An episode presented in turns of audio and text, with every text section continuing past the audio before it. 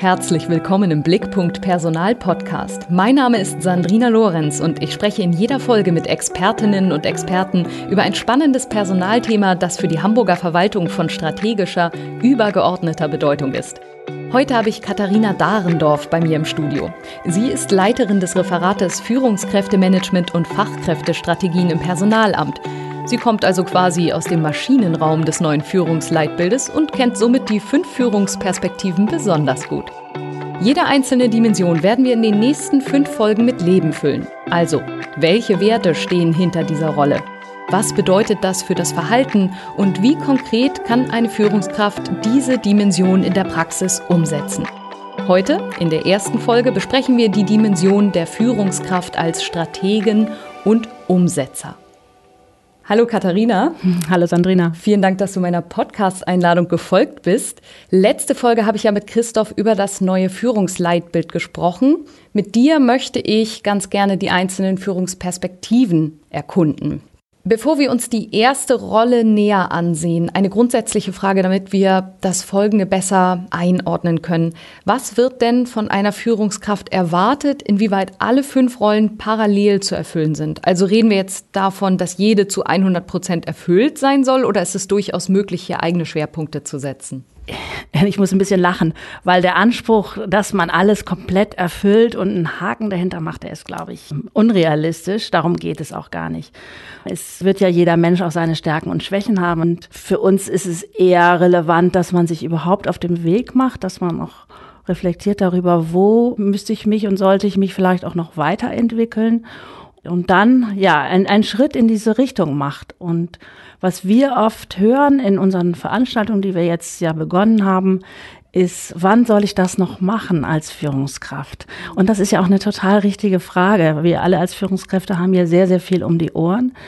Und das heißt, wenn wir das Führungsleitbild jetzt bewegen, nicht, dass wir sagen, jetzt mach mal bitte fünf Töpfe auf, um Gottes Willen. Also dann würden wir, glaube ich, auch niemanden erreichen und niemanden gewinnen ähm, für das, was ähm, wir uns da vorstellen, sondern man kann gerne mit einer Perspektive anfangen, mit einem Thema, was äh, man vielleicht gespiegelt bekommt von Mitarbeitenden, von Kollegen. Man sagt so, ah, ja, da fühle ich mich noch nicht so sicher und äh, sich dann auf den Weg machen. Und das kann auch was ganz Kleines sein. Okay, man muss nicht alles gleichzeitig genau. in Angriff nehmen. Ja, ich habe auch gedacht, in den Stellenbeschreibungen sind ja meistens 10 bis 20 Prozent mhm. der Arbeitszeit für Führungsaufgaben vorgesehen. Wie passt das denn zusammen mit den Anforderungen an eine Führungskraft, jetzt diese Rollen noch zu erfüllen? Aber du hast es ja gerade gesagt, es ist nicht der Anspruch, dass alles sofort erfüllt wird, sondern genau. auch eine Orientierung, wohin die Reise gehen soll. Genau, und wir sehen auch nicht, dass es jetzt etwas ist, was unabhängig von dem passiert, was nicht sowieso schon da ist. Mhm. Also wenn wir heute ja auch schon sagen, es ist sinnvoll, zum Beispiel Mitarbeiter-Vorgesetzten-Gespräche zu führen, dann ist das keine Extrazeit, die man dafür braucht, nochmal das Thema Feedback zum Beispiel im Mitarbeiter-Vorgesetzten-Gespräch zu schärfen, nochmal sich deutlicher vorzunehmen, Feedback zu geben an die Kolleginnen und Kollegen, aber auch nach Feedback zu fragen. Mhm. Will sagen, dieses das ist, muss jetzt keine Extrazeit sein, die man dafür erübrigt, sondern das kann auch eine Schärfung von Dingen sein, die ohnehin passieren. Mhm, okay, dann lass uns nun ganz konkret mal in die einzelnen Führungsperspektiven ja, reingehen, beziehungsweise wir starten ja in der heutigen Folge mit einer Führungsperspektive, die wir genauer beleuchten. Und das ist vielleicht die, an die die meisten Führungskräfte als erstes denken, wenn sie an die Aufgaben einer Führungskraft denken, nämlich die Führungskraft als Stratege, Strategin oder Umsetzer, mhm. Umsetzerin. Woran habt ihr denn bei der Entwicklung dieser Rolle gedacht? Ja, das Thema Strategie ist ja eins, was natürlich für Führungskräfte nicht neu ist. Es ist ja auch auf den unterschiedlichen Führungsebenen durchaus sehr unterschiedlich ausgeprägt, auch die Bedarfe. Aber auf jeder Führungsebene ist gleichfalls wichtig, dass man sich Gedanken macht darüber, wie man auch Zukunftsanforderungen bewältigt und welche ähm, Themen eigentlich in Zukunft auf einen zukommen. Also Digitalisierung ist ja ein schönes Beispiel. Also wie kann ich Prozesse verbessern? Wie kann ich vielleicht mich auch digital unterstützen lassen in meinen Prozessen? Das ist so der, die eine Facette. Und die andere Facette ist natürlich sozusagen die, das Basic des, des Führungshandelns, nämlich Ergebnisse erzielen. Also ich habe ja mein Team dafür, dass wir gemeinsam an einem Ziel arbeiten, um, um Ergebnisse zu erzielen. Und deswegen ist diese Perspektive natürlich unerlässlich. Aber es ist vielleicht auch noch mal ganz schön an dieser Stelle zu sagen, weil ich das auch von vielen Führungskräften gehört habe, wo bleibt denn die Fachlichkeit eigentlich in dem Führungsleitbild? Und ihr hattet ja auch in der vergangenen Folge, Christoph und du, darüber gesprochen, wie ist denn das eigentlich mit der Fachlichkeit im, im Führungsleitbild? Deswegen will ich diesen Punkt gerne nochmal aufgreifen. Für mich ist diese Perspektive auch diejenige, an die die Fachlichkeit angebunden ist. Und sie soll nochmal einen Impuls geben für die Frage, wie nehme ich diese Fachlichkeit wahr? Wir sprechen ja hier auch in diesem Zusammenhang von Zielorientierung. Also ist eigentlich klar, uns miteinander als Team, in welche Richtung wir gehen, welche Ziele wir haben, wie wir diese Ziele auch nachverfolgen, welche Instrumente haben wir auch, dass uns klar ist, wo wir gerade stehen und wo wir hinwollen. Und das ist etwas, was natürlich in der Fachlichkeit oder in der Erledigung der Fachlichkeit unbedingt auch erforderlich ist, dass man auf die Ziele guckt. Und hier von unserer Seite ist ein Impuls, guckt doch nochmal drauf, ob ihr das noch verbessern könnt. Wir gehen jetzt nicht davon aus, dass es in, an jeder Stelle diesen Entwicklungsbedarf gibt, aber wir halten es nochmal für besonders wichtig, einen Fokus hier drauf zu legen, weil wir auch glauben, dass es nochmal wichtiger wird, in Zukunft auf Veränderungen zu gucken. Dann kommen wir ja mhm. schon bald auf die andere Perspektive auf Change Manager und Innovatorin. Aber hier geht es natürlich darum zu sagen, in welche Richtung wollen wir uns denn eigentlich entwickeln.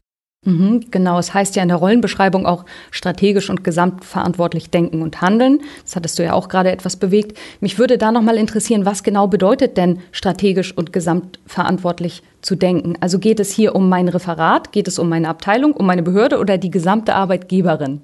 Naja, das kann man gar nicht so trennen. Und natürlich habe ich jetzt als Führungskraft eine bestimmte Aufgabe zu verantworten und mein Team hat es mit mir zusammen zu erledigen. Also insofern habe ich erstmal meinen Gesamtblick innerhalb des Referates. Also ich möchte auch, dass die Einzelnen aus ihren vielleicht vorhandenen fachlichen Silos herauskommen. Das wäre dann auch schon die Führungskraft als Vernetzerin, um die Verbindung herzustellen. Und gesamtverantwortlich ist eben nicht nur zu sagen, ich bin alleine für mein Thema verantwortlich, sondern ich gucke auch nach links und rechts und auch auf davor und danach. Was passiert eigentlich mit dem, was ich gemacht habe im Anschluss und auch die Verantwortung dafür zu übernehmen, dass das Gesamtprodukt, die gesamte Dienstleistung äh, gut und erfolgreich bewältigt werden kann. Wir ziehen ja schon Querverbindungen mhm. zu den anderen Rollen, das ist ja auch ganz natürlich, die sind ja ineinander verwoben. Wenn wir nochmal auf die Rolle des Talentmanagers oder der Talentmanagerin kommen, beziehungsweise da, da werden wir ja noch drauf kommen, aber hier gibt es gerade ein gutes plastisches Beispiel, was meine nächste Frage einleitet. Wenn ich also eine Mitarbeiterin so entwickle, dass sie aus ihrer Funktion sozusagen herauswächst, denke ich zwar groß strategisch im Sinne der gesamten FHH, dass diese Mitarbeiterin woanders in der Stadt mhm. vielleicht an der richtigen Stelle ist. Aber ich habe ja einen Konflikt mit meinem eigenen strategischen Ziel im Referat, dass eine bestimmte Aufgabe zum Abschluss gebracht werden soll. Wie fülle ich in diesem Konflikt diese Strategenrolle am besten aus? Ja, das ist auch ein Aspekt von Ganzheitlichkeit. Ein Dilemma, was wir ja alle kennen in der FAH, dass wir als eine Arbeitgeberin gut beraten sind, einen Gesamtblick zu haben. Das heißt, wenn ich jemanden entwickle, also das gehört ganz eng natürlich zur zweiten Perspektive, Coach und Talentmanagerin, also wenn ich jemanden weiterentwickle und sage, so, ähm, ich sehe eigentlich ein, eine Perspektive für dich, die über das hinausgeht, was du bei mir leisten kannst, dann tue ich etwas für die Stadt und tue es in der Hoffnung, dass an einer anderen Stelle jemand genauso denkt, sodass ich wieder eine gute Kraft zurückbekomme. Mhm. Und nur so entwickelt sich ja auch unsere Leistungsfähigkeit weiter, dass wir unsere Talente fördern und sie dann aber auch gehen lassen. Aber ich weiß, das ist eine, manchmal eine schwierige Gratwanderung. Aber das ist ein interessanter Gedanke, auch dass an anderer Stelle ja hoffentlich jemand genauso denkt, sodass ich genau. dann in der Rolle desjenigen bin, derjenigen bin, die davon profitieren. Aber für viele Führungskräfte stellt sich ja auch die Frage, woran werde ich gemessen? Und das zahlt ja eben auch auf die Dimension dieser Rolle ein, wirtschaftlich zu handeln, Kennzahlen zu entwickeln, um den Erfolg messen zu können. Steht diese Führungsrolle dadurch manchmal im Widerspruch oder zumindest ein bisschen im Spannungsverhältnis zu den anderen Rollen. Also zum Beispiel indem, wenn ich mich für Vernetzung einsetze meiner Mitarbeitenden, der Output dieser Vernetzung nicht immer unmittelbar messbar ist. Ja, das ist in gewisser Weise so. Andererseits, wir haben ja nicht äh, die Perspektive Führungskraft als Vernetzer, als Vernetzerin hier hervorgehoben, weil wir der Meinung sind, dass das die Menschen vom Arbeiten abhält, sondern dass es wichtig ist, dass sie eine Perspektive wechseln können, dass sie auch über den Tellerrand hinaus gucken können und dass sie dann natürlich etwas mit zurückbringen, was sie in ihrer jetzigen Arbeit auch gut einsetzen können. Wir kommen ja nochmal auf diese Perspektive, aber das ist vermutlich eins von den ganz wichtigen Themen, die wir so vielleicht vor 10, 20 Jahren gar nicht so deutlich gesehen haben, dass wir diese Vernetzung brauchen, weil wir sonst auch die Komplexität und die Schnelllebigkeit gar nicht mehr bewältigen können. Zum Abschluss dieser Rolle, wie würdest du in einem oder zwei Sätzen beschreiben, was die Führungskraft als Strategin oder Umsetzer auszeichnet? Die Führungskraft als Strategin zeichnet aus, dass sie natürlich selber einen Blick über den Tellerrand werfen kann, dass sie Impulse aufnehmen kann und diese Impulse auch wieder mit ins Team oder zu ihren, in ihren Arbeitsbereich reinträgt, dass sie aber auch Sorge dafür trägt, dass die Rahmenbedingungen stimmen. Also man denke zum Beispiel, jetzt sind es schon drei Sätze, ähm, an die demografische Entwicklung. Als Strategin muss ich auch gucken, welche Veränderungen werde ich haben, dadurch, dass Menschen ausscheiden und neue dazukommen. Also das muss ich im Blick haben. Ich muss auch im Blick haben, wie ändern sich vielleicht Anforderungen und Bedarfe an Kompetenzen in meinem Team. Und das muss ich tun, auch mit, ja, mit einem Weitblick. Das ist ja das, was wir damit verbinden, dass ich langfristig im Blick habe, was hier an Schritten zu tun ist und auch meine Umgebung, sprich auch meine Hierarchie mit einbinde in diese Überlegung. Weil wenn ich alleine in meinem, ich stelle mir jetzt so eine mittlere Führungsebene vor, alleine äh, in meinem Bereich innovativ an dieser Stelle strategisch denke, dann werde ich wahrscheinlich gar nicht so viel ausrichten können, als das, als wenn ich es könnte, wenn ich diese Diskussion auch in den Führungskreisen führe. Also auch ein gewisser Weitblick ist gefordert als Führungskraft ja, im strategischen unbedingt. Sinne.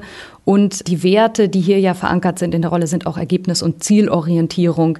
Ja. Also schon auch zu gucken, dass Kennzahlen entwickelt werden, Ergebnisse messbar sind und der Erfolg abgesichert ja, wird. Ja, genau. Ich will aber noch mal vielleicht einen Punkt aufgreifen, äh, weil er hier noch nicht zur Sprache gekommen ist. Das ist das Thema Mut, das hier ja auch auftaucht. Das taucht auch noch mal an einer anderen Stelle in unserem Führungsleitbild auf.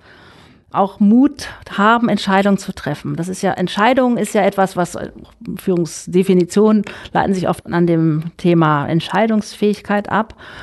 Und hier in unserer Zeit ist es, glaube ich, nochmal besonders erforderlich, mutig Entscheidungen zu treffen, wenn es denn erforderlich ist. Also man denke an die Krisen, die wir jetzt in den letzten Jahren und Jahrzehnten sind es ja schon zu bewältigen hatten. Da brauchten wir mutige Entscheider, die auch mal sagen konnten, das machen wir jetzt mal so, weil es erforderlich ist. Und diese Kompetenz werden wir, glaube ich, in Zukunft auch mehr brauchen. Mhm, ja, lieber eine Entscheidung, die sich als Fehler herausstellt, als gar keine Entscheidung zu treffen. Manchmal jedenfalls. Manchmal. ja, vielen Dank, Katharina. Gerne.